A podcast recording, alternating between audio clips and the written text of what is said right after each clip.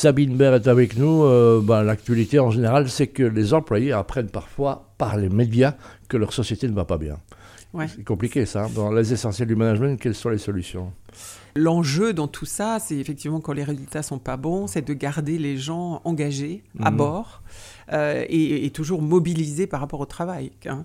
Et donc c'est à ce niveau-là que je pense que la communication est essentielle. Le rôle managérial, c'est toujours, euh, c'est vraiment euh, un rôle de, de, communication. La communication, c'est la pierre angulaire. c'est difficile, on a vu avec l'affaire Deleuze, c'est par communiquer. C'est les syndicats qui prenaient la parole souvent et pas le patronat. Il faut un peu se montrer, avoir le courage d'aller au charbon, comme on dit.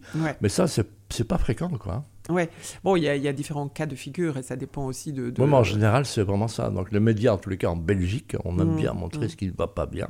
Ouais. Les gens sont payés pour le catastrophisme hein, dans certains médias, pas chez nous. Mm. Mais simplement, comment faut-il euh, se comporter? Il faut aller au-devant de la presse avec tous les dangers que ça représente, évidemment. Oui, alors effectivement, euh, là, ça, c'est des décisions aussi qui sont prises euh, en amont dans les entreprises qui appartiennent pas forcément aux managers. donc, il y, y, a des politiques et des stratégies qui sont choisis à ce niveau-là. Mais au niveau, en tout cas, de, ces équipes, hein, en, management, je pense que la communication, elle est vraiment euh, super importante. Et c'est là qu'il y a cette qualité, la congruence, euh, dire, ce qu'on fait, faire ce qu'on dit, qui est mhm. hyper importante. Euh, et, l'exemplarité, l'exemplarité managériale, parce que c'est là-dessus que se construit la confiance, la crédibilité et la légitimité.